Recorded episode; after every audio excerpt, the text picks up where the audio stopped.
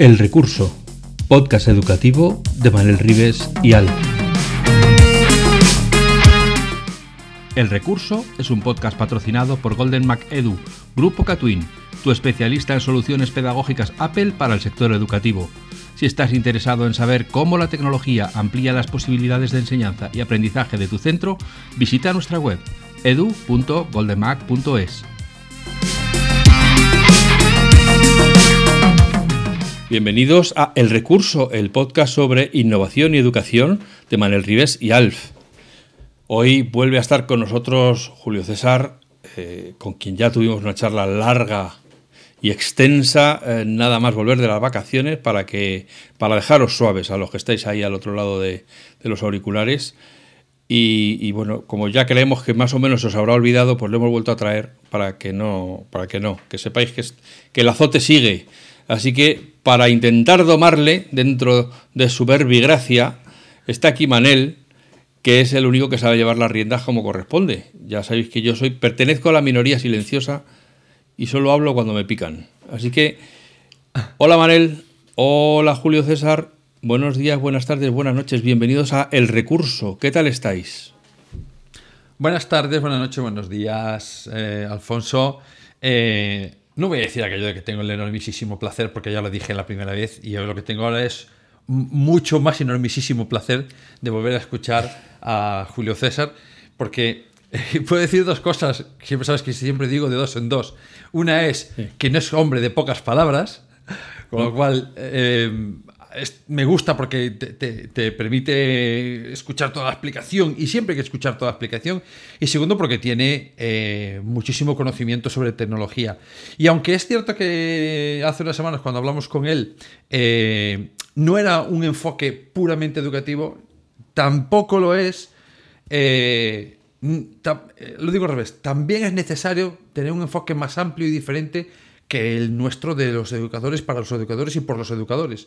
Esta osmosis que a veces algunas personas consideramos que tenemos poco en educación, de escuchar a gente de fuera, creo que es muy necesario y evidentemente esta gente que traemos de fuera tiene que saber mucho de su tema. Y Julio César sabe mucho, no, muchísimo de su tema.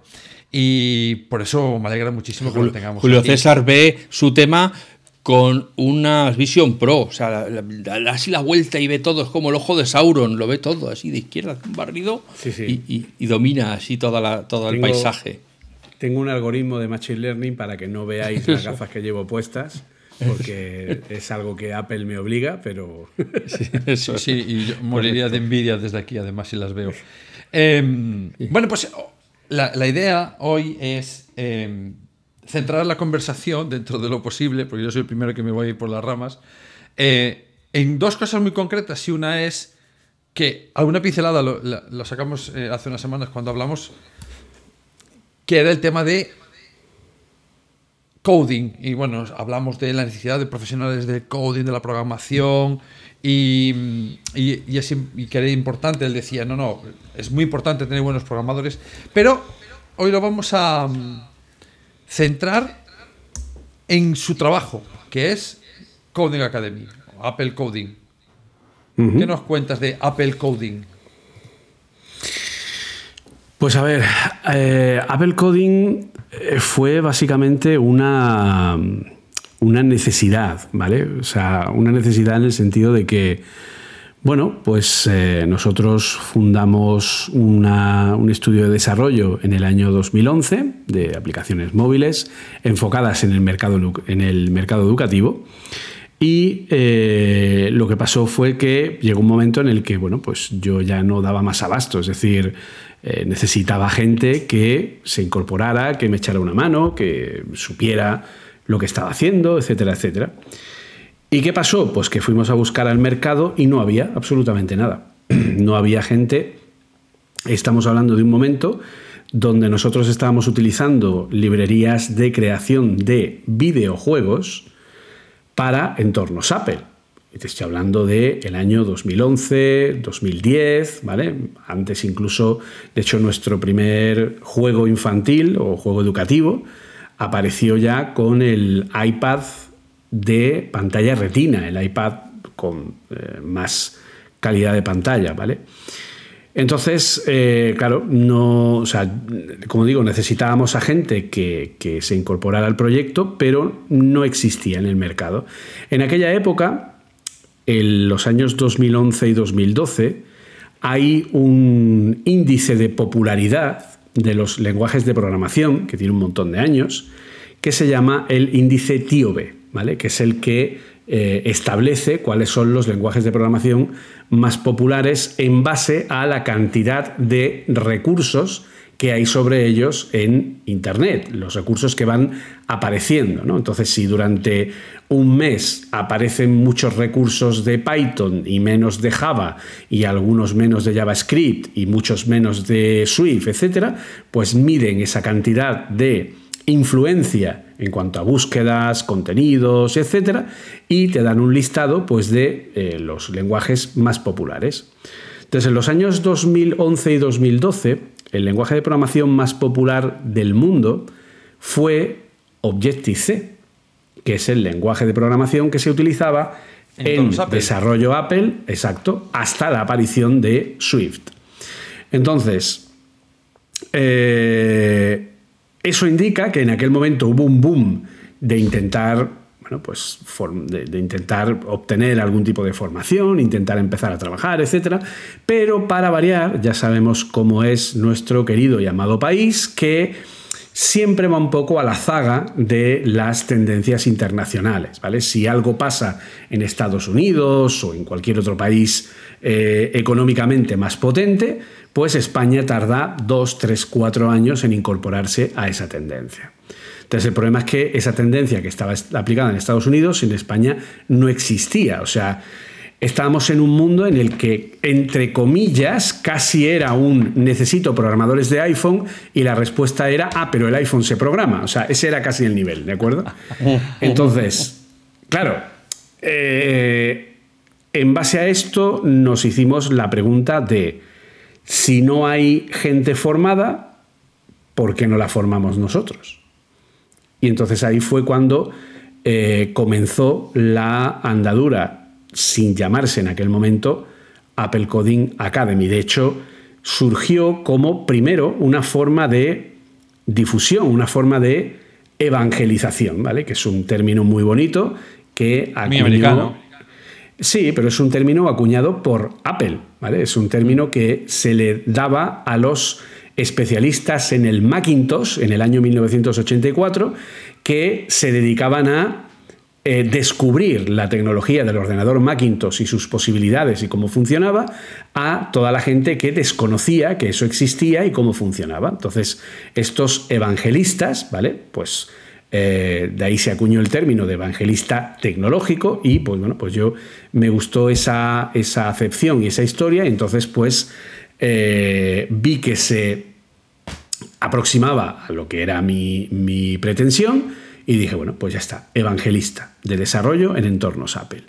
Y entonces de ahí surgió el podcast de Apple Coding, que fue nuestra primera aproximación a, eh, bueno, miento, eh, primero llegó eh, la página web de Apple Coding, que tenía, ya no existe porque se ha quitado porque, bueno, se recuperará en breve, pero de otra manera, etcétera, pero por ahora está quitada.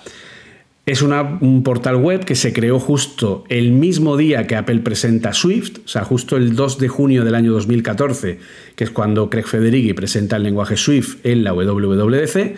Ese día compramos el dominio Apple Coding y echamos a andar el portal de desarrollo en entornos Apple con Swift, un portal que tenía tutoriales, ¿vale? De una idea que yo llevaba arrastrando un tiempo y que ninguno de los medios de prensa para los que había trabajado pues le interesaba incorporar. Decían que eso era algo que no interesaría, que no daría visitas y que tal. Entonces, bueno, pues lo monté yo solo. Estuvimos un año así haciendo tutoriales, haciendo contenidos, etc.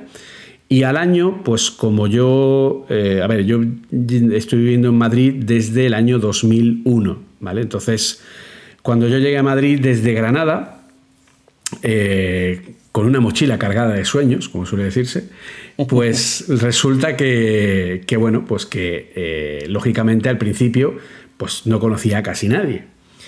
Y eh, mi madre me dijo, pues apúntate a alguna escuela de algo, de fotografía o de algo que te guste y tal, y así conoces a gente.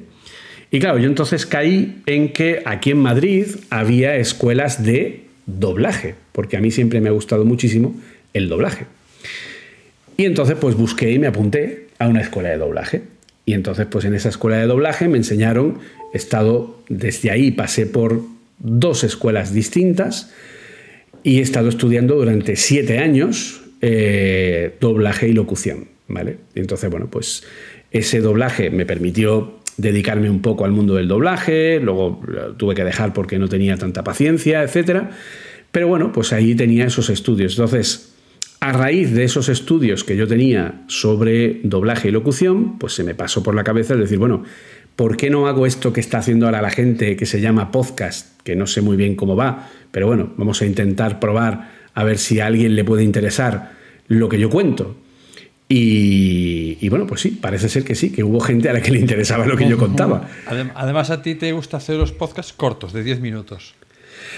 Bueno, de hecho, al principio, como podrás adivinar, la gran mayoría de los programas de una hora, hora y media, una cosa así, pues prácticamente el 30% eran interjecciones, ¿vale? Era todo mm, a, y, mm, o, a, ¿vale? Aquello era como un... porque lógicamente pues no tienes la soltura a la hora de, hablar, que luego pues he ido ganando esa experiencia con el tiempo poco a poco.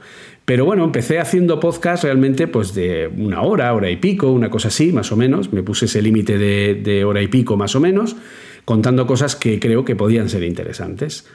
Y, a raíz de eso hubo un programa que hice sobre iOS contra Android.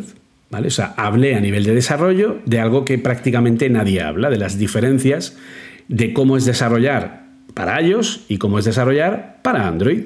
No diciendo, pues el desarrollo de Android es muy malo. No. yo daba argumentos claros, es decir. pero que lo es. Independientemente.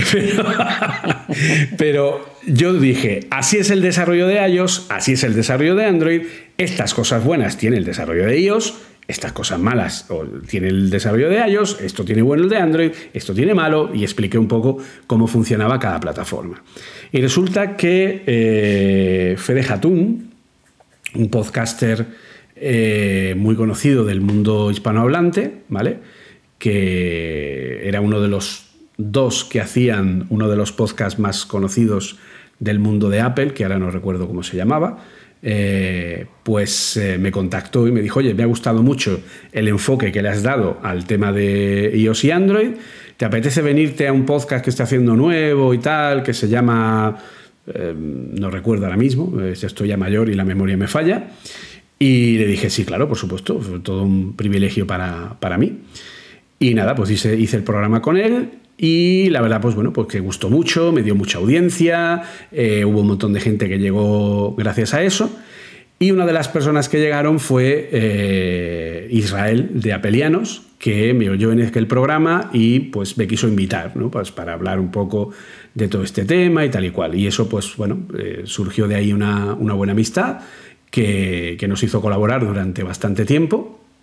Y a raíz de ahí, pues entre ciertas colaboraciones, tal. Luego empecé a colaborar con, con, Binarios, con Ángel Jiménez, luego al final el propio Ángel Jiménez me invitó a formar parte de Cuonda cuando montó su red, eh, llevándome a Apple Coding, luego ha ido haciendo más cosas, etc. Y la verdad pues que he ido subiendo poco a poco. Y a raíz del tema del, del podcast, cuando ya el podcast empezó a funcionar bien, pues vino el siguiente paso, el decir, bueno, pues vamos a empezar a dar formaciones, ya no solo tutoriales y que a través de los podcasts enseñes a la gente cosas, etcétera, sino que vamos a dar formaciones, vamos a fundar, y ahora ya sí, eh, Apple Coding Academy. Entonces, pues bueno, fundamos eh, la academia con la idea esa de poder formar a la gente que pues, se puede incorporar al mercado laboral en pues, las herramientas de Swift, de UIKit y de todas estas cosas. Y fuimos incorporando, al principio solo teníamos el tema de Swift, luego incorporamos aplicaciones, luego fuimos incorporando más tecnologías, etc. Y ahora pues tenemos un programa formativo pues, que incluye prácticamente todo el stack formativo de entornos Apple, desde realidad aumentada, bases de datos, machine learning, de todo, ¿vale? Entonces, incluso Em, videojuegos. En Apple Coding Academy también colaboráis con algún centro educativo. Recuerdo, corrígeme si me equivoco, que nuestro amigo David Pérez de Brains, del Colegio Brains, que nos escucha, espero, y pasó por aquí ya hace tiempo, eh, creo que habéis colaborado con ellos, con centros educativos. Sí, claro. A ver, eh, nosotros Espera, espera, hemos Julio, colaborado. Julio, Julio, Dime. tenemos que parar, porque a Manel, yo no sé si tú le oyes, pero yo le oigo con eco, le oigo, le oigo lejos, le oigo regulero.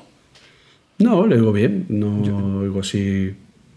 Yo, yo Sí, lo que a ver, habla, es Manel. un eco. Yo escucho un eco. Me escucho a mí Yo mismo. lo oigo también. Pero no sé si es. eh, a ver si está, está saliendo. ¿Te puede estar saliendo el, el audio por otro sitio, Julio? A ti, Alfonso, a no. Voy a bajar aquí el volumen un poco. A ver ahora. Espérate. Y si paro A y ver. meto el eco. eh, no, a ver ahora. Yo ahora. Ahora no me escucho. A ver, levanta la ¿Tú te voz escuchas, y habla Alfonso? rápido.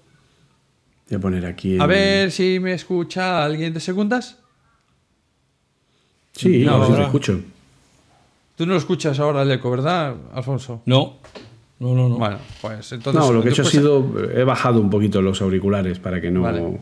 Por si se colaba el audio de por Vale, aquí. no pues lo a lo sé. mejor es posible que se colase por ahí. Bueno, hace- vuelvo a hacer la pregunta y así Alfonso eh, corta Luego y edite y. Corte y pega. Va- Bueno, digo otra vez. Bueno, pues en Apple Coding Academy sé que colaboráis con algunos centros. Uno de ellos es Brains, el centro Brains que, está en Madrid y también está en Tenerife. ¿Tenerife o Gran Canaria? Gran Canaria. Eh, con nuestro querido David Pérez, que es amigo de la casa y que ha estado por aquí. Espero que nos escuche, por Dios, que sea así. Pero eh, no sé si es la única colaboración que tenéis o habéis colaborado con más centros educativos.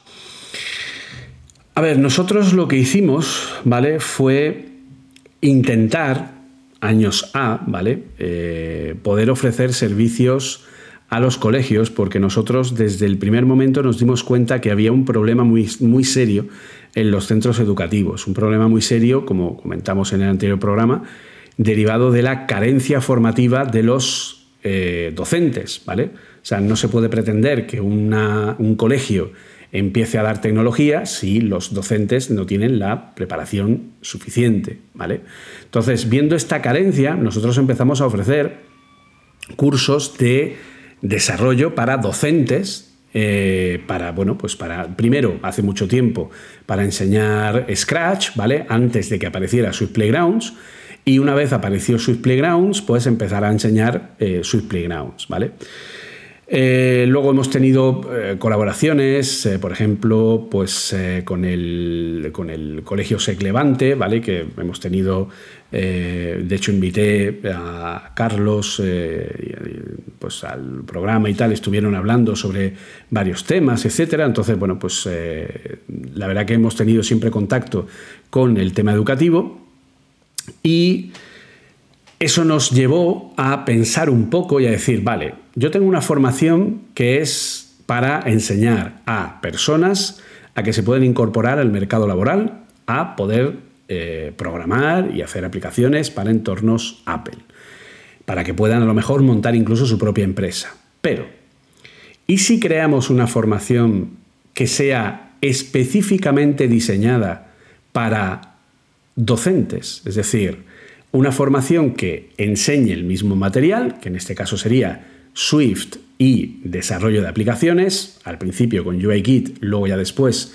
fue con Swift UI, y que nos permita enseñar a los desarrolladores no solo cómo funciona el lenguaje y cómo funcionan estas herramientas, sino que además les dé las herramientas de docencia que les permitan impartir eso, ¿vale? Es decir, primero te enseño el material y luego te enseño a enseñar este material.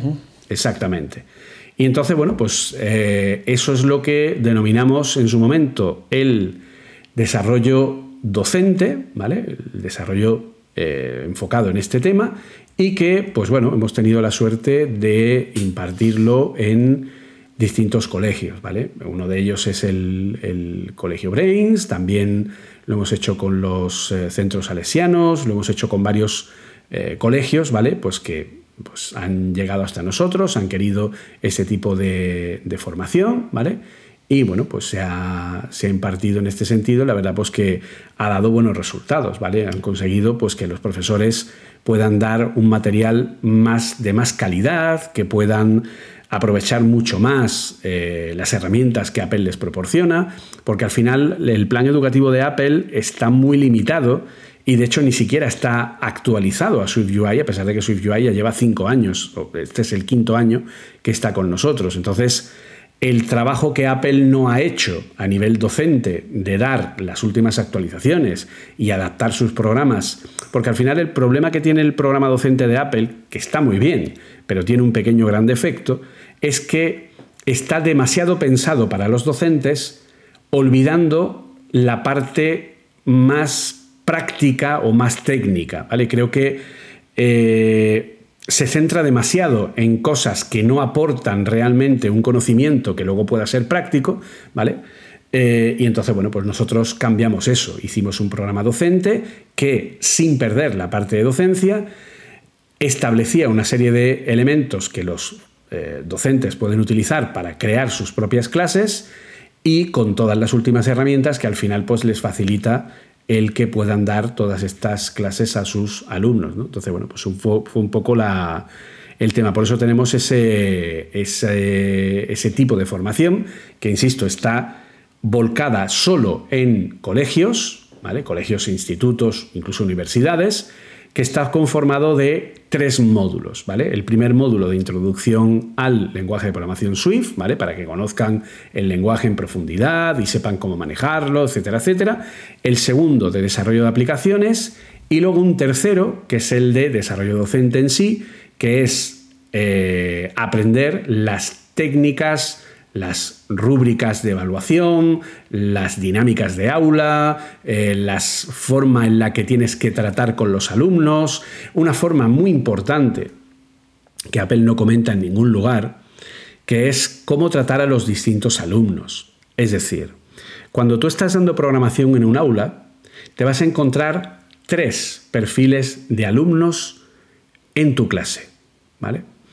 El perfil de alumno A es el que me importa un comino, pero lo tengo que hacer porque, bueno, ¿vale? Cuando la programación es obligatoria, bien porque es una asignatura troncal dentro, de la, eh, propia, eh, dentro del propio colegio, o porque papá y mamá han decidido apuntarte a programación en contra de que a ti te pueda apetecer o no y te tienen en esa extraescolar y tú pues tienes que aguantar ahí porque, pues bueno, pues era eso o gimnasia rítmica y no te apetecía, ¿vale? Entonces, bueno, pues ya está. Entonces, eh, en ese caso, esos alumnos, lógicamente tienes que motivarlos. ¿Por qué tienes que motivarlos? Tienes que motivarlos porque su, eh, su comportamiento, su forma de ver esa asignatura de una manera completamente pasiva, está provocada por el desconocimiento. Es algo que ellos no saben qué es y no les importa, ¿vale? Un adolescente o un joven o un niño, ¿vale? En principio no le importa la programación porque no sabe lo que es la programación, no sabe que la programación es crear aquello que él puede llegar a usar, como un videojuego, como una aplicación, que TikTok no se hizo sola, que no la hizo Cristo y en el séptimo día descansó, ¿vale? Sino que eso lo ha programado alguien, es una aplicación que tiene actualizaciones y que pues tiene un código detrás que hace que haga lo que tiene que hacer, ¿vale? Entonces, al final eh, si tú consigues descubrir esto de una manera que sea atrayente, de una manera que sea interesante, de una manera que despierte la curiosidad del alumno, puedes conseguir recuperar del lado oscuro hacia la luz a algunos de esos alumnos. ¿De acuerdo? Y que les crea un interés Interés que no tiene por qué ser he descubierto lo más grande de mi vida, ¿vale? Sino interés de, oye, esto parece interesante y voy a aprovecharlo porque quién sabe si algún día podría servir para algo, ¿vale? Esa es la idea, ¿de acuerdo? Como ya comentamos el otro día, la programación, al ser un elemento transversal, ellos ahora no lo saben, la mayoría no lo sabe y tampoco se les sabe explicar, pero la programación va a ser algo completamente clave, ¿vale? Yo siempre lo veo de una manera que es, pues por ejemplo, eh, yo ahora este año cumplo 48 eh, años, ¿vale? Dios mediante. Entonces, ¿qué es lo que sucede? Que yo cuando estaba estudiando en el colegio en Granada, mi colegio era el único colegio de toda Granada que daba inglés desde los seis años. Te estoy hablando del año 1981. Un colegio en Granada que daba inglés desde los seis años. Y la opinión de los padres, porque lo sé porque mis padres me lo comentaron en su momento, era que ¿para qué quería un niño saber inglés? Que qué estupidez, ¿vale? Al final, y yo sé que esto que voy a decir es un poco heavy para según quien lo oiga, ¿vale? Los idiomas no son más que una forma de atarnos territorialmente a un lugar, ¿vale? Es coartar nuestra libertad. Y cuanto más, cuanto, cuando podemos conocer un idioma que sea más global, como el inglés, que nos permite poder abrirnos a cualquier país, ¿vale? Si yo sé inglés, me puedo ir a trabajar me puedo ir a trabajar incluso a Francia o a Alemania o a países que no tengan como idioma nativo el inglés. Pero no me cierra la puerta, porque el inglés al final es un idioma global, ¿vale? Me puedo ir a Holanda, me puedo ir a Austria, ¿vale? Nunca aprenderé austriaco, pero sabiendo inglés puedes trabajar ahí. Austria, alemán. Sí, alemán con, retoques, ¿vale? Con retoques. Exacto, porque tengo un amigo que dice que el, que el alemán de Austria ni es alemán ni es nada. vale, entonces, tenemos el, Bueno, o sea que tú lo que, lo que, desde tu punto de vista, lo que ofrece la programación en paralelo a, cuando se empezó a trabajar idiomas en los centros educativos desde temprana edad es que te, te da una serie de herramientas claro. como la programación que, que, te va a hacer falta te gusta o no te gusta. O sea, si te gusta, guay, si no te gusta, pues lo vas a hacer un poco más difícil porque va, a ser necesario en tu futuro inmediato, porque el futuro va a ser inmediato. Pero te quedaste en decirnos el, tipo A, nos falta el tipo B y el tipo C de alumnos que te encuentras en las aulas. Entonces, cuando tú les haces ver a esos tipo A que realmente es algo que puede ser interesante y que es algo que, pues como pasó, me pasó a mí hace años, el ver que el inglés realmente era algo que era muy necesario, y a las pruebas me remito, que hoy día cualquiera que se quiera dedicar a la tecnología, si no tiene inglés, pues lo va a tener complicado, lo va a tener un poco más crudo, ¿vale? Pues eso es lo que suele pasar, ¿vale? Luego, tienes los alumnos de tipo B, ¿vale? Que son los alumnos que tienen una implicación media, ¿vale? Es como, bueno, ya están, digamos, de alguna manera eh, convencidos, ¿vale? De decir, bueno, yo me he apuntado a esto, o yo he querido hacer esto, o me han apuntado a esto y lo voy a hacer, y bueno, pues más o menos lo voy a ir haciendo. Ese suele ser el tipo, el grupo más eh, normal, ¿vale? Más común, más numeroso, ¿no? El, de, bueno, venga, a ver qué me cuentan, ¿no? Y gente, pues que habrá momentos donde estarán más contentos, habrá momentos donde menos, le gustará más, le gustará menos, pero más o menos seguirán. A esa gente lógicamente lo que tienes que hacer es que les resulte atractiva la, eh, la asignatura. Sobre todo y principalmente porque, como bien sabemos, la programación al final, si se da como asignatura extraescolar, pues obviamente eh, una asignatura extraescolar se le exige más, ¿vale? Este tiene que ser más atractiva, tiene que ser más bonita ¿no? para, la, para la gente que la está dando. Entonces ahí es un poco el coger a gente que ofrece ser moldeada para moldearla en el sentido de que aprenda lo que es, aprenda sus posibilidades y despierte un interés que le haga sentir que está mereciendo la pena el esfuerzo que están aplicando. ¿Vale? con mayor o menor dificultad, ¿vale? Porque estamos hablando de un grupo de gente a la que, y esto es muy importante entenderlo, la programación, eh, y sé que, en fin, eh, a lo mejor no todo el mundo está de acuerdo con lo que voy a decir, la programación te abre una llave en el cerebro que no todo el mundo tiene abierta, ¿vale? Es decir, la programación no es algo que tú cojas y digas, ay, pues me lo estudio, como el que se estudia historia, ¿vale? Y se lo estudia de memoria, o se estudia las fórmulas matemáticas, o se estudia cuando hay que tildar o no las palabras o cómo son las construcciones gramaticales. No, la programación no se puede estudiar. Si tú estás estudiando la programación a través de memorística, lo estás haciendo mal, ¿vale? Porque la programación no se estudia, la programación se comprende. Y ese es el key de la cuestión. Cuando tú comprendes la programación, tienes lo que se denomina técnicamente, que esto es un, eh, digamos, un vocablo que se usa mucho a nivel eh, tecnológico, tienes tu momento wow, ¿vale? Tu momento puff, que de pronto es como ya sé kung fu, ¿vale? Esa sería la explicación. Entonces, la programación es algo que al principio es como no la entiendo, no sé qué es esto, no entiendo nada, por dónde va esto, de qué manera, de tal y cual, hasta que de pronto tu cerebro une las conexiones apropiadas y de pronto hace ¡pum! y dice, hostia, ya lo he entendido. Y a partir de ese momento es cuando empiezas a ver o entender esa programación. A ser un yonki. Básicamente, ¿vale? Es un poco como el momento en el que tú puedes estudiar inglés y hablar inglés y defenderte en inglés pero no es lo mismo al momento en el que tú empiezas a pensar en inglés para hablar en inglés.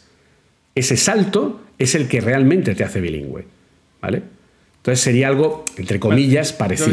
Yo a veces, lo, comparo como, no sé, vosotros en, vuestros tiempos tiernos y jóvenes eh, jugabais al lo que llamamos aquí el trompo la, bailarina, la sevillana, la peonza. Em, yo siempre cuento la historia de que es algo parecido a esto, porque tú puedes tirar la peonza un millón de veces y no sale, no sale, no sale. Y es como sigo practicando, veo cómo la ato, hasta que llega un momento que dices, ¡ostra! Sale. Y entonces es como que empieza a salir seguido. ¿no? Y empieza a ser ya un movimiento natural. Yo lo comparo con eso porque pasa un poquito a la programación o, o a los idiomas eso, ¿no? tengo que trabajar, esforzarme mucho mentalmente para ir construyendo, pero de repente es como ya automático. Llega un momento que, ostras, no, lo he tenido que pensar, ya ha salido de forma natural. ¿no? Sí, es como cuando tocas el piano, pero no tienes que pensar las teclas que tocas, o cuando conduces y dejas de pensar en los cambios de marcha, sino que lo haces de manera automática. Ese tipo de, Esas cosas. no se hacen. La atención en la carretera, por favor. Sí, pero llega un momento en el que no tienes que pensar que tienes que meter la tercera o la cuarta o la quinta, sino que lo haces de sale de manera automática. ¿vale? Entonces, pues eso es un poco la, idea. ¿vale? Entonces, y nos queda el, tipo C. Entonces, tanto supongo que son los que están súper entusiasmados. entonces, tanto el tipo A como el tipo B son tipos a los que hay que motivar, en mayor o menor medida, pero hay que motivarlos. Y hay que llevarlos porque necesitan ese paso de entendimiento y además ese paso de entendimiento puede tener distintas fases. Puede ser que en un momento entiendan una cosa, pero más adelante de pronto entiendan otra cosa mm, que les cueste más y vuelvan otra vez a estancarse. ¿vale? Entonces ahí tienes que tener un cuidado docente a nivel de eh, controlarlos, de motivarlos, de, estar pendiente de sus necesidades, etc. Pero ahí, tú como docente estás, entre comillas, por encima de ellos, ¿vale? Tú eres quien enseña y ellos son los que aprenden, ¿vale?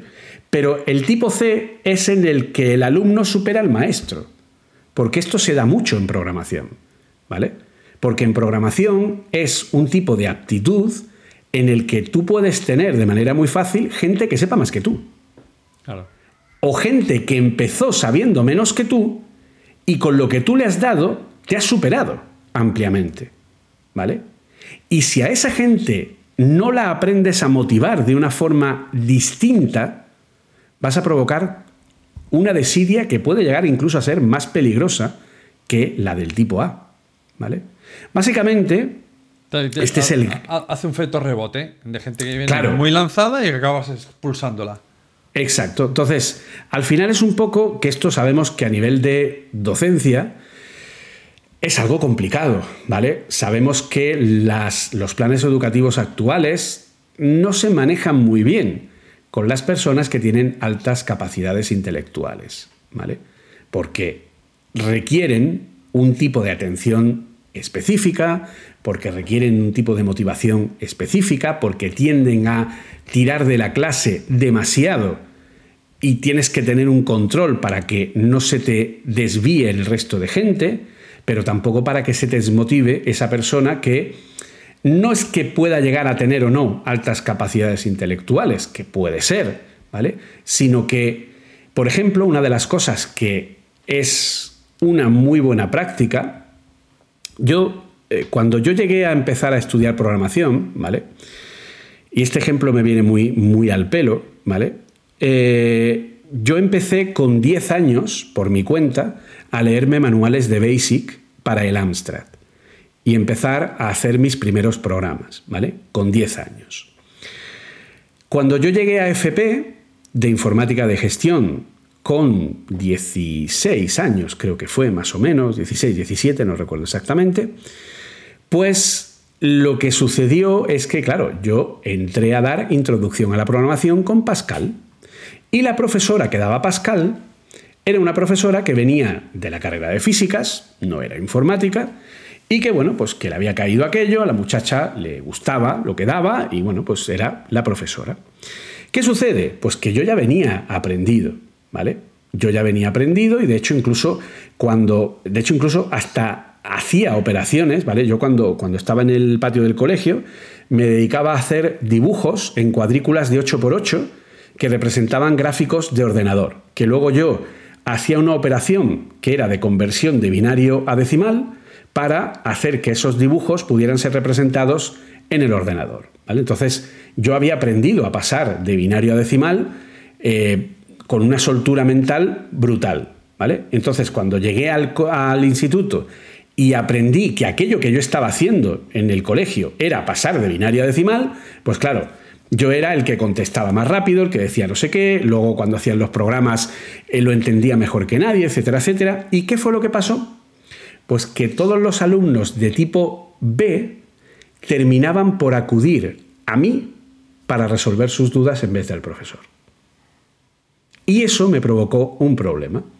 Me provocó un problema porque la profesora en aquel momento no supo gestionar esto, no supo gestionar eh, la forma de incentivar barra aprovechar el potencial de un alumno que estaba por encima del resto en algunos casos por encima de ella misma, no a nivel de eh, conocimiento, docencia, etcétera, pero sí a nivel de conocimiento técnico, ¿vale? De conocer más cosas del lenguaje de lo que ya tenía como experiencia. Y claro, ¿qué sucedió?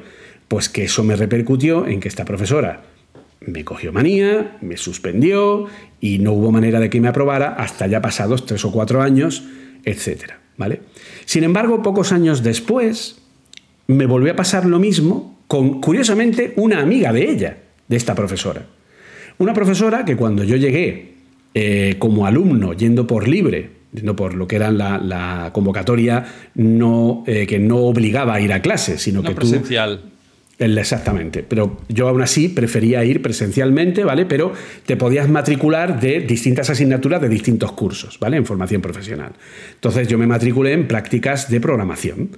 Entonces esta profesora, cuando yo llegué, le dije, mire, yo no soy, no estoy matriculado en esta asignatura a nivel oficial, yo lo único que tengo es la posibilidad de asistir a clase si quiero y luego hacer el examen a final de curso, ¿vale? Y si apruebo, perfecto.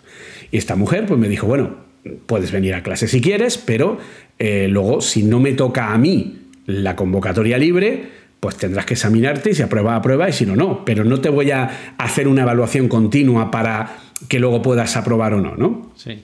no te eximía el ir a clase, no te eximía de, del examen.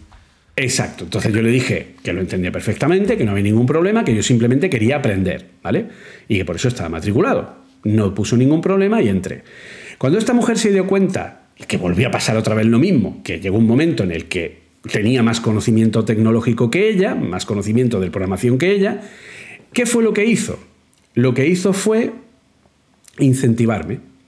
Decir, oye, ¿puedes tú atender a esta gente que yo estoy atendiendo a estos otros y no me da la vida para todo? Y entonces yo iba y resolvía la duda. Y si tenía alguna duda, que podía pasar, lógicamente, pues se la daba a ella más filtrada. Eh, llegó un momento en el que, como eran dos clases separadas, en ocasiones, pues me hacía mi encargado de la otra clase, me daba ciertas responsabilidades como alumno para controlar al resto de compañeros y para que el aula fuera mejor, eh, me incentivaba a nivel de conocimiento, me traía apuntes especiales para que fuera más tal. Entonces, al final yo conseguí en sus prácticas un sobresaliente. Pero claro, llegó el examen. Y entonces cuando llegó el examen resulta que no era ella la que examinaba ese año. Bueno, pues no, me digas el final, no me digas el final, era la otra profesora la que hacía el examen. No, eh, ah, bueno, eso fue aparte, no, no, todavía tenía eso, pero como ella me había dicho previamente que no se iba a ir a buscar a la otra profesor para darle mis notas, etcétera, etcétera, pues claro, yo contaba con ello. Bueno, pues salió de ella el decir, no, no, no, es que yo quiero hacer eso por ti e ir y darle al otro profesor tu expediente para que no tengas que hacer el examen y automáticamente tengas el sobresaliente en esta asignatura. ¿Vale?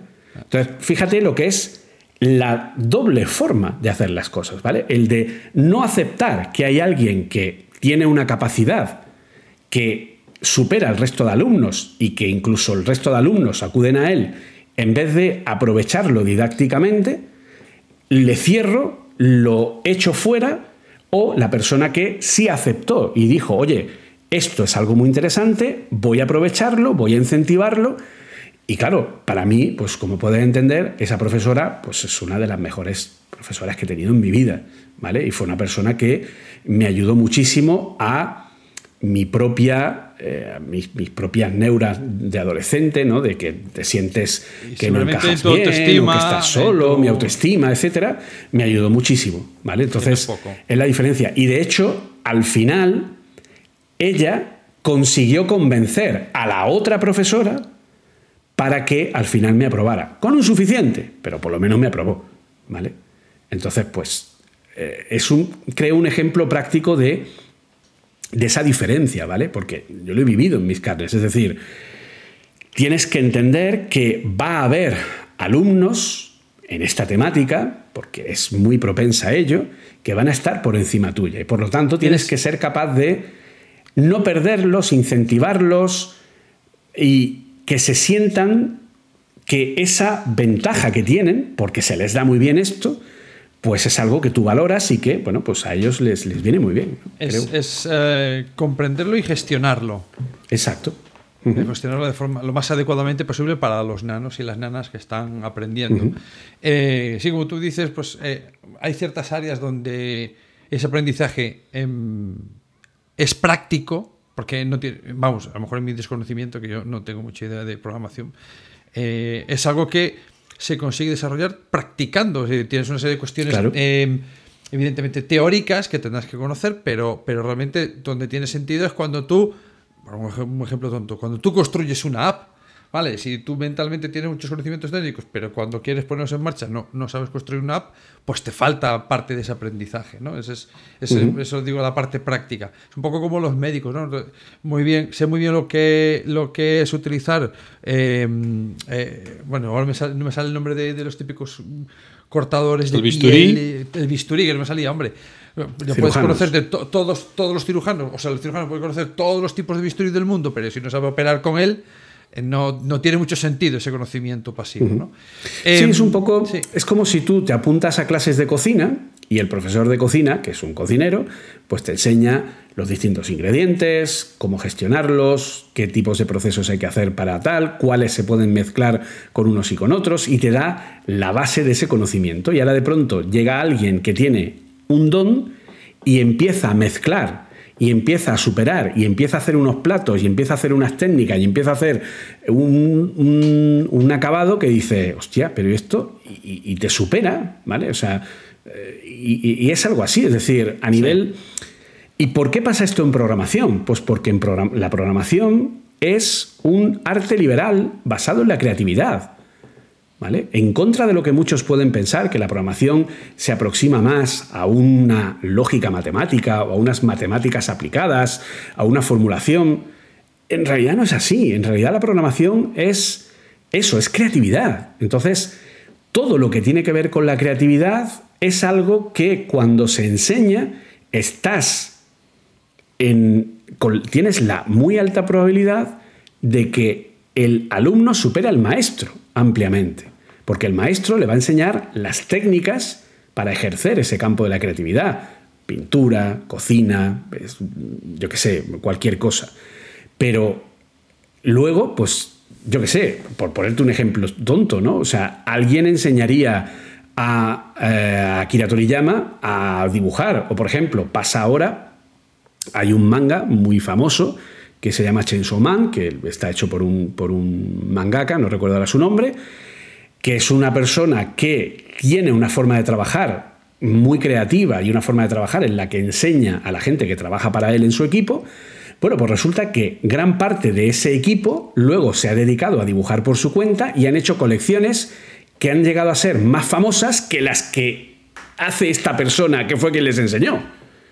¿Y cómo se ha sentido esa persona que fue el que les enseñó? Pues totalmente orgullosa de que sus alumnos tengan más éxito que el que tiene él. ¿Vale? Mm. Porque eso a él, claro, son japoneses, eh, le hace sentir. de orgullo, de orgullo hacia sus propios alumnos. Exacto.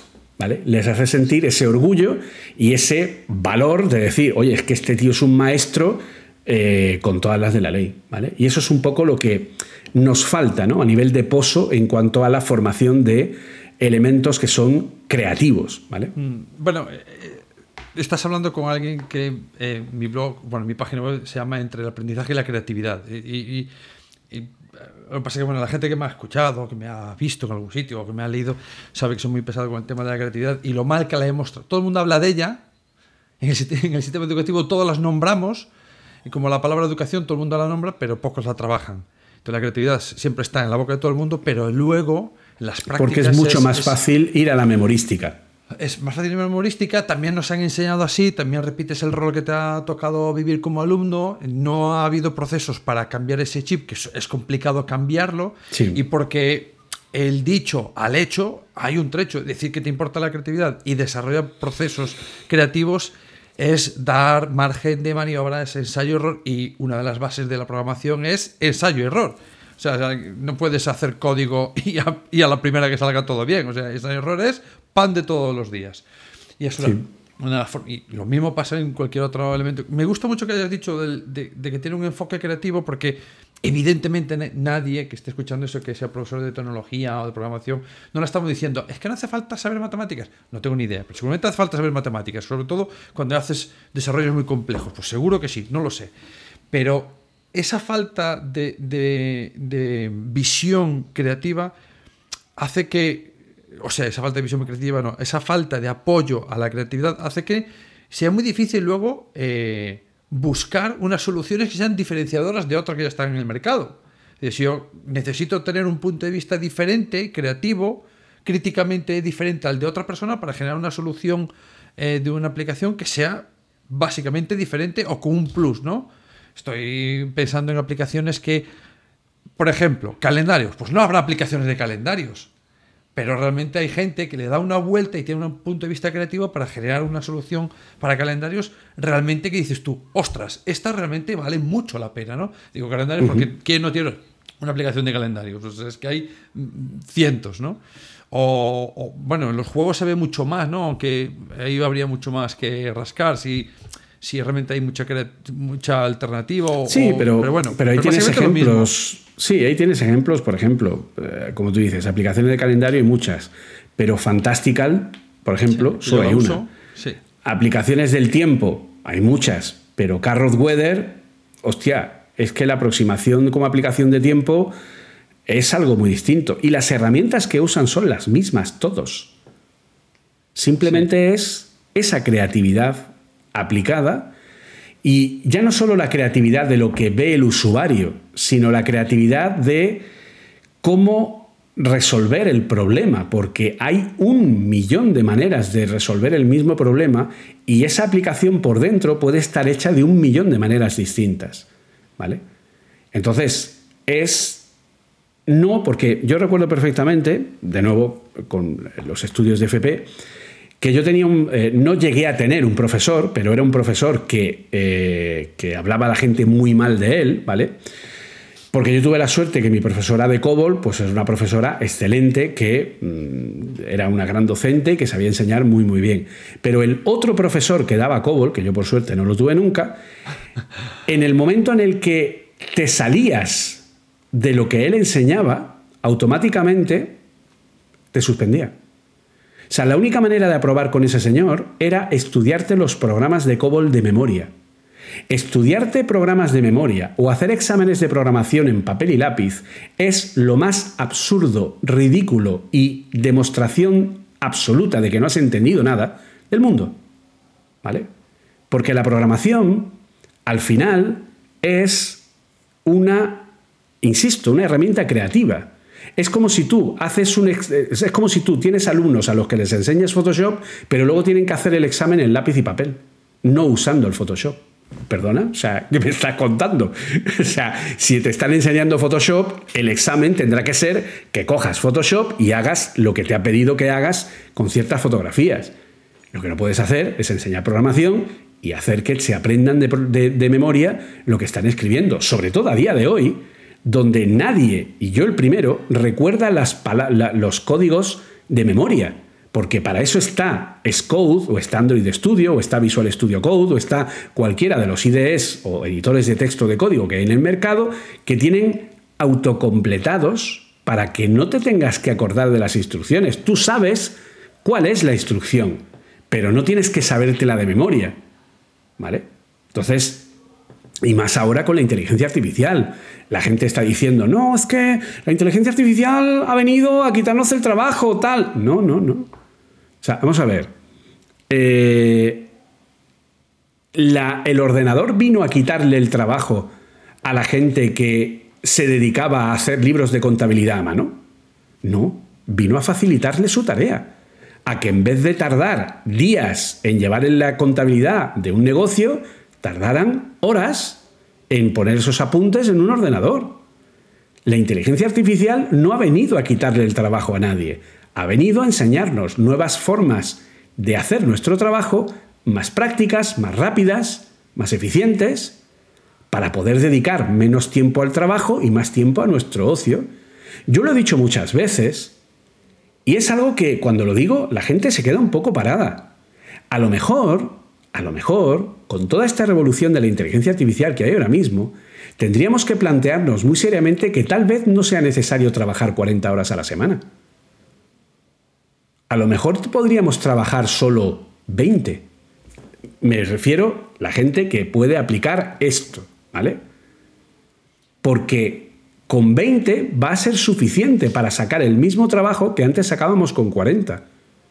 A lo mejor esa es la forma que tenemos que hacer y ese es el cambio de modelo productivo a todos los niveles que ya nos toca hacer desde hace tiempo. Pero nuestra sociedad se definió a finales del siglo XIX y desde entonces no hemos evolucionado como estructura de sociedad. ¿Vale? A lo mejor es hora de que empecemos a plantearnos que hay que cambiar cosas importantes. De todas formas, eh, como en otros contextos, mm, no creo que en sí la tecnología, aunque sé que la tecnología en sí no es neutra, que eh, hay, hay mucha pensamiento divergente en ese aspecto, pero quiero recordar que en LinkedIn, LinkedIn, tengo que decirlo bien, si me escucho uno de LinkedIn decir LinkedIn a lo español me dan LinkedIn. Eh, recuerdo que teníamos una conversación que me acuerdo que tú sacaste un post sobre algo o alguien sacó algo y tú contestaste y yo dije, correcto, es verdad, la inteligencia artificial viene a mejorar cosas. Al final lo que puede ver es un mal uso de las personas de esa inteligencia artificial, ¿no? Cuando, cuando quieren recortar, no sé si te acuerdas del post, pero hablaba yo de los actores, de los guionistas en Hollywood. Sigue siendo la misma inteligencia artificial, pero cuando hay una utilización con fines de arrapañar dinero a toda costa, eh, no estás pensando en, hacerlo más creativo, estás pensando en quitarme gente del medio, darles una porquería de sueldo, como los actores que, querían pagar por un día para escanear su cuerpo en 3D y utilizarlos en infinitas películas. Acaba, se, acabó. O sea, ese, sería el mismo uso, de la, el mismo, la misma inteligencia artificial, pero usándola un poco ah, triste, ¿no? Un poco forma lamentable. Y los guionistas igual, ¿no? Lo digo porque además mi hijo es guionista y, y está intentando entrar en el mercado de los guionistas y el tema de la inteligencia artificial se ve como algo... O sea, cuidado, porque claro, eh, vivan los algoritmos, que es, que es la película que más se ve o la serie de moda, y mi tiro de inteligencia artificial y que me quede 50 series igual. Cojo al protagonista que es conocido y el resto son digitales uh, replicados. Tiramillas. Y claro, ese es el problema. Pero no significa que la inteligencia artificial sea mala, sino el, las personas que, quieren tener. ¿No? Pero esto ha pasado siempre. Es decir, esto no es nuevo. Cuando, eh, cuando tú tienes, eh, pues yo qué sé, eh, cuando pues volvemos a lo mismo, cuando tú tienes la informática, ¿no? Tú antes tenías a tres contables en tu empresa o un departamento de contabilidad de tres, de cinco, de diez personas llevando y cuando pones un ordenador, pues resulta que ya no necesitas a las cinco o diez personas, ¿vale? Entonces esas personas pues tendrán que reciclarse de alguna manera eh, y eso es un gran problema porque nosotros culturalmente nos hemos acostumbrado a que la profesión que yo aprendo es la que voy a ejercer toda la vida. Yo no, yo aprendí la profesión de programador, pero he acabado siendo docente. Entonces, mm, ¿dónde pasa? Pues pasa que al final no tienes que tener miedo a la reinvención, a reinventarte o a reinventar los modelos productivos, ¿vale? Entonces, tal vez esos guionistas tendrían que plantearse el decir, no, no, es que la inteligencia artificial no es mi enemigo, es mi amigo porque me va a permitir ser más creativo porque la inteligencia artificial va a generar algo que no va a tener la calidad suficiente, ¿vale? Y no lo va a hacer nunca, ¿de acuerdo? O sea, esto que nos quede claro, porque al final la inteligencia artificial necesita mucha evolución y necesita tener algo que, tal como se desarrolla hoy día la inteligencia artificial, es imposible que consiga. ¿Vale? ¿Quiere esto decir que no lo va a conseguir nunca? No. Quiere decir que mientras se siga desarrollando la inteligencia artificial como se desarrolla ahora, no lo va a conseguir nunca. Que es la conciencia, es el entendimiento, es comprender. Un guionista es capaz de plasmar en una historia los sentimientos y la forma de comportarse de ciertos personajes y los roles y cómo se interactúan y cómo se ponen, etc. Eso una IA no va a ser capaz de hacerlo nunca porque no tiene la empatía para volcarse o para ponerse en la piel de un personaje y comportarse o hacer que ese personaje cobre vida, ¿vale? Y obviamente, como en todo, habrá guionistas peores, guionistas mejores, etcétera. Pero ahí un poco el, el, de la cuestión está en que los roles, las profesiones, ¿vale? Nos guste o no, nos guste o no, tienen que cambiar, ¿vale? Tienen que cambiar porque la tecnología, el problema es que si tú la tecnología la obvias, la tecnología te aplasta, ¿vale? Entonces, es un poco, pues no lo sé, como está pasando ahora, ¿no? Que, que de nuevo vuelve a haber huelgas ¿no? de taxistas contra VTCs y tal.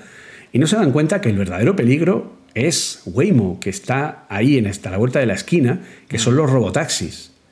Y que el día que eso llegue, que va a llegar, les guste o no, pues ellos tendrán que buscarse otra profesión.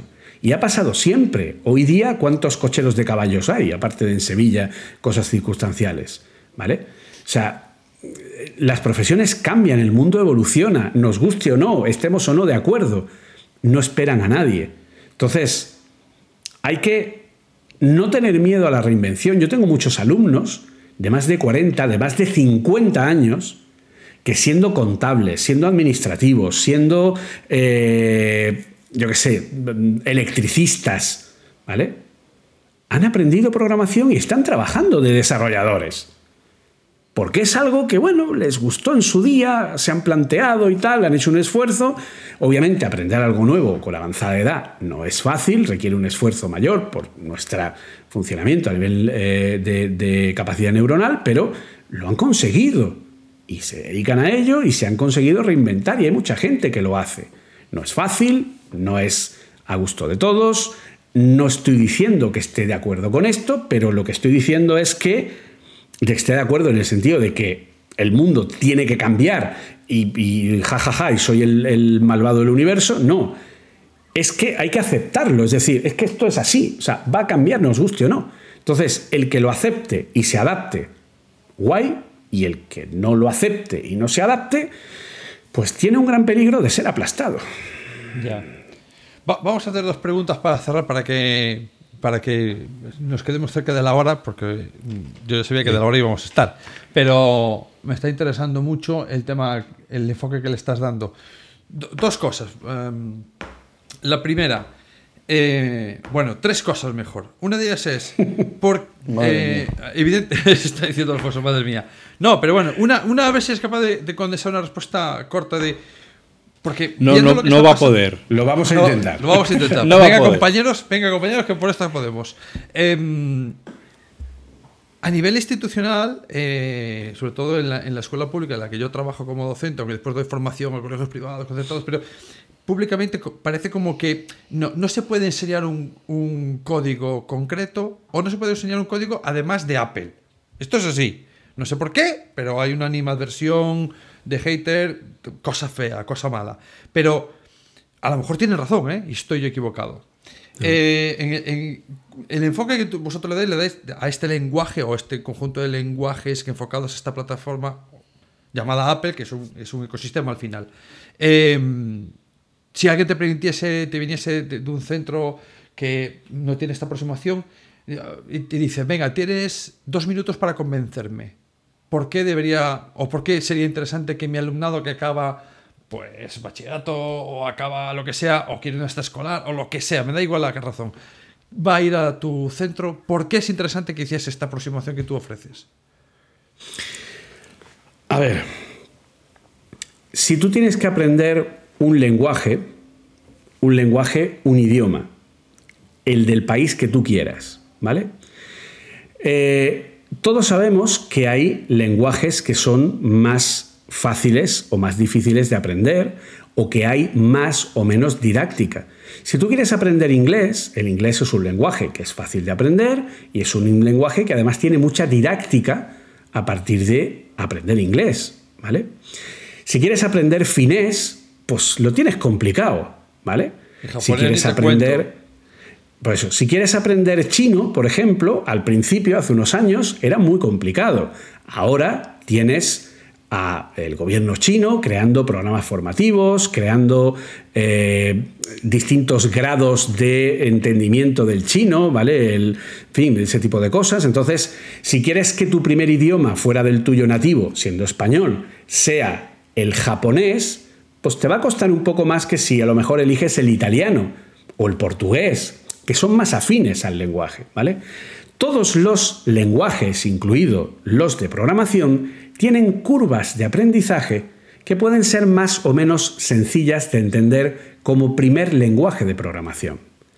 A día de hoy hay un lenguaje, en mi opinión y mi experiencia, que está por encima del resto en cuanto a didáctica, curva de aprendizaje y entrada mucho más cómoda al entendimiento de la programación, que es Swift, el lenguaje de Apple.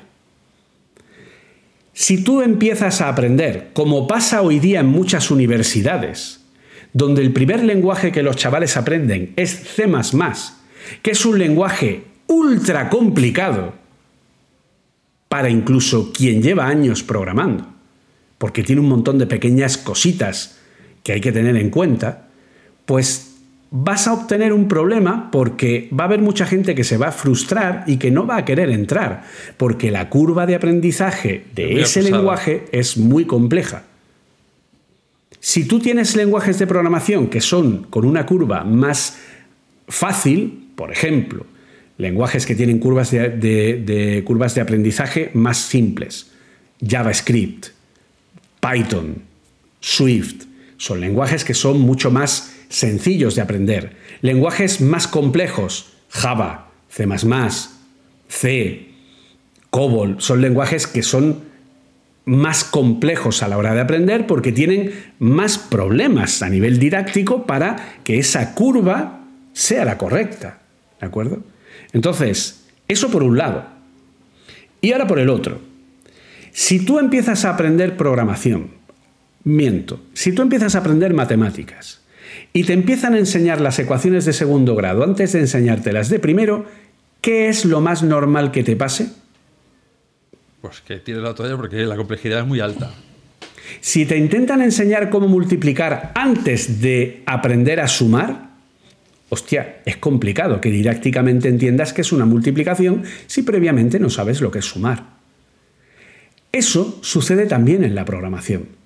Tú no puedes enseñar a una persona programación orientada a objetos y que es una clase o que es un objeto si previamente no ha visto que es un condicional, qué es una variable una constante, qué es un flujo de, eh, por ejemplo, un bucle, etc. Son ciertos conceptos que tienes que aprender en el orden apropiado. Porque si empiezas a aprenderlos en un orden inapropiado, llega un momento en el que eres incapaz. Y eso es un problema que también sucede en muchos, en muchos ámbitos. A día de hoy hay mucha gente que aprende programación, por ejemplo, en Udemy, la plataforma esta maravillosa que hay, que tiene cursos de todo, ¿vale? En Udemy la gente te enseña programación enseñándote el lenguaje de programación, la librería con la que haces las aplicaciones y el funcionamiento de todo eso a la vez. ¿Qué sucede? Pues que hay millones de personas que se han perdido como posibles futuros buenos programadores por la frustración que ha generado el que tú llegues a una clase sin saber sumar y tengas hoy multiplicación, mañana ecuaciones de segundo grado y pasado integrales. Hostia, y todavía no te han enseñado a sumar, pero ¿qué me estás contando? Entonces, eso es lo que yo aporto y es lo que creo que Apple aporta con su programa oficial de Swift y por lo que creo que Apple es lo que hay que hacer o es el que está mejor preparado a día de hoy. Porque sus programas formativos, que son gratuitos, tienen todo tipo de rúbricas de evaluación, todo tipo de dinámicas de aula, todo tipo de trabajos para enseñar a los distintos grados de niños la programación, tiene las aplicaciones, tiene o sea, se han currado todo ese material algo que el resto no tiene. Alguno dirá, no, prefiero dar Scratch. Vale, ¿y sobre qué vas a dar Scratch? ¿Sobre patata? ¿Cuál es el programa que vas a emplear? ¿Le vas a poner Scratch al niño y le vas a decir funciona así, así, así y lo vas a enseñar a que funcione como el que te enseña a manejar el Word o el Photoshop? No, pues mira, Perdona, por si acaso eh, cuenta que es Scratch, porque claro, yo me estoy haciendo Scratch, Scratch en la cabeza. bueno, Scratch es un, eh, es un, vamos a llamar, entorno de desarrollo interactivo, ¿vale? Basado en en muñequitos, en gráficos, en cosas en los que se abstrae. Sí, programación orientada a bloques, efectivamente. En el que tú lo que haces es tener muñequitos a los que les aplicas bloques que son la parte de lógica que hay de programación sobre esos muñecos para que tú pues puedas hacer que el muñeco se mueva de aquí a aquí, o que haga un movimiento, o que si pulsas aquí mueva una mano, o tal. O sea, es programar sin saber lo que es realmente programación. Que está muy bien, que Scratch es algo muy chulo para empezar, sobre todo cuando son niños, ¿vale? Y de hecho, la, propia Apple te, recomienda en determinadas edades empezar por programación por bloques, ¿vale? Con aplicaciones como Scratch y parecidas. Pero siguiendo un programa, siguiendo un orden, siguiendo una serie de actividades en aula y que mañana des algo nuevo basado en lo que diste hoy, ¿vale? Entonces, eso es lo que en muchas ocasiones falla. Y eso es lo que yo intento, en la medida de lo posible, ir eh, mejorando y es lo que creo que Apple tiene a nivel de materiales muy por encima del resto de eh, compañías. Pero claro, es Apple y ahí lucha contra el desconocimiento de la gente. La gente piensa que un ordenador de Apple es muy caro porque tiene una manzana, no por lo que ofrece. Pero son gente que da esa opinión basada en que jamás han tocado un Apple. ¿Vale? Entonces, a ti te puede gustar más o menos Apple, pero si no lo has usado, pues lo siento en el alma. Yo no puedo opinar de lo bien que se conduce un Tesla o no porque no he conducido ninguno.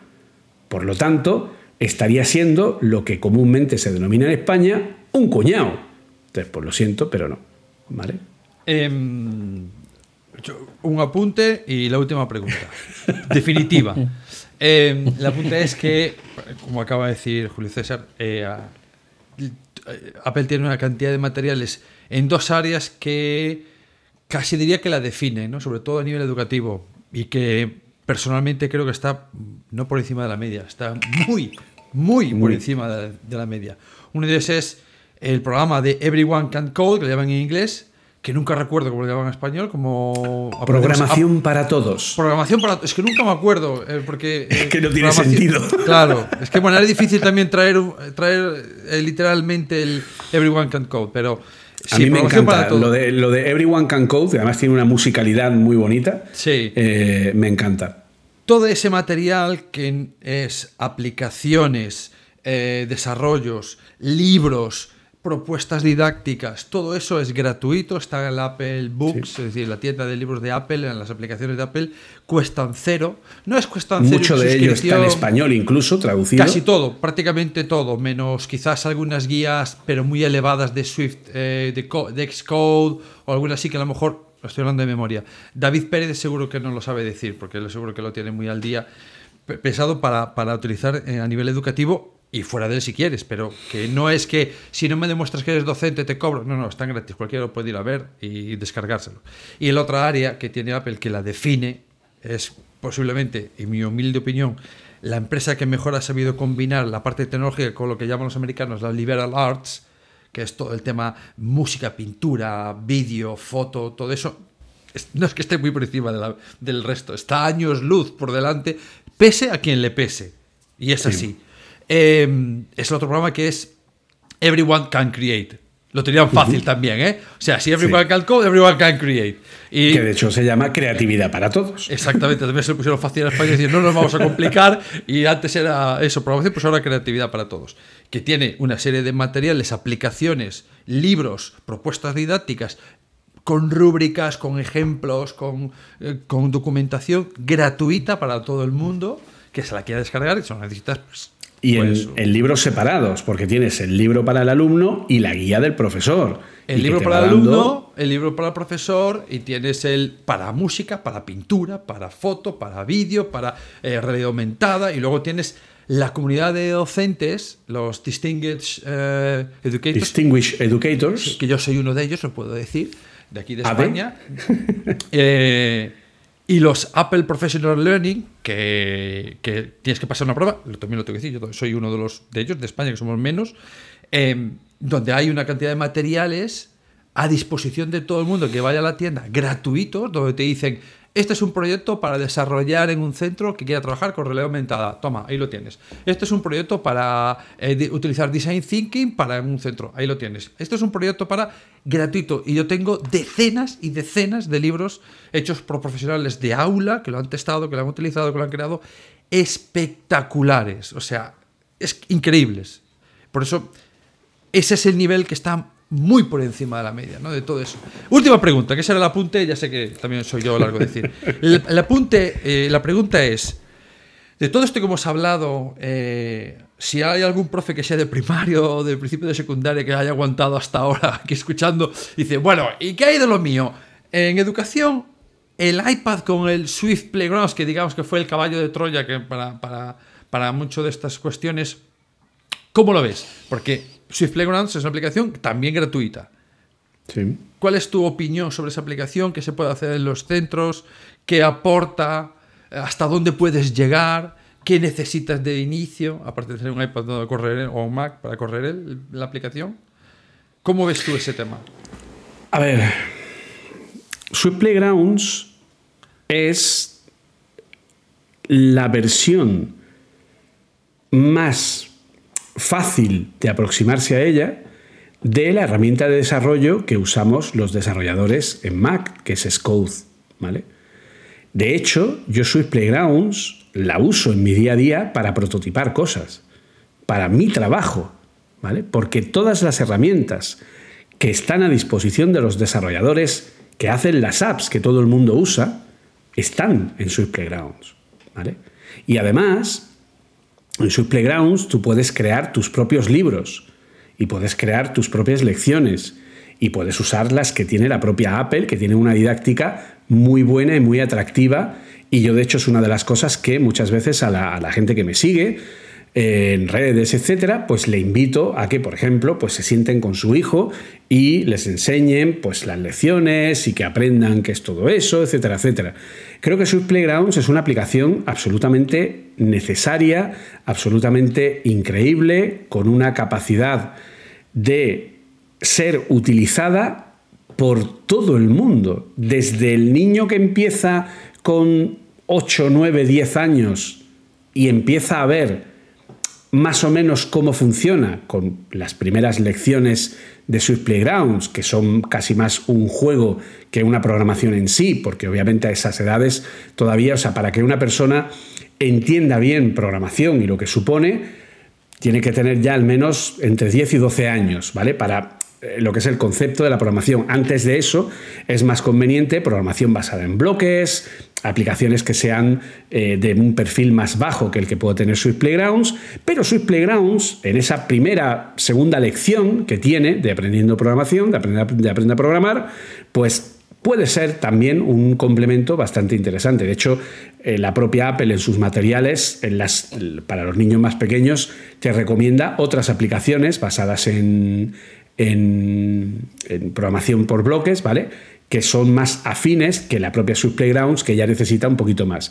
Pero a partir de esos 10, 11, 12 años, tú puedes usar hasta los 100 años, ¿vale? O sea, yo insisto, yo se lo enseño a mis alumnos, les digo, oye, que tenéis ahí Swift Playgrounds, que Swift Playgrounds soporta Swift UI, que podéis hacer aplicaciones completas, que hasta se pueden enviar al App Store aplicaciones. O sea, alguien podría crear una aplicación completa con Swift Playgrounds, subirla al App Store y que cualquiera se la baje. Y no necesitaría un Mac, ¿vale? Para poder hacer esto. Yo tengo la última beta de Swift Playgrounds que ya soporta todas las herramientas que hay eh, para las nuevas versiones, ¿vale? Entonces mm, es una forma muy, muy, muy buena y muy práctica de aprender y de hacer cosas que son las mismas que usa, entre comillas, la gente mayor. ¿Vale? Y yo es una aplicación que, insisto, didáctico muy aproximado a través de juegos al inicio para que los niños vayan entendiendo como esas pequeñas lecciones que son casi juegos, que no son juegos, pero tienen esa forma de un muñeco que tiene que tiene que conseguir alcanzar un hito que le piden, etcétera, etcétera, pero que eso, como dices tú, puedes llegar hasta eh, tener el visor al lado para que, te emula un dispositivo claro, pero es que Tiene, Claro, tiene prácticas de realidad aumentada, tiene prácticas de cómo aprender a hacer una app, ¿vale?